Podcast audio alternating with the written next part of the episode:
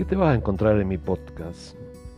Una mirada sobre la educación distinta, sobre algunas herramientas, sobre algunos procesos, sobre mi experiencia aplicando estos procesos y estas herramientas en el proceso de enseñanza-aprendizaje.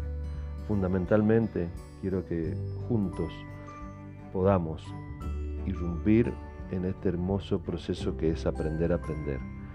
Cómo entre todos colaboramos para lograr aprendizajes significativos. Espero te guste y me acompañes y espero siempre tus sugerencias. Muchas gracias.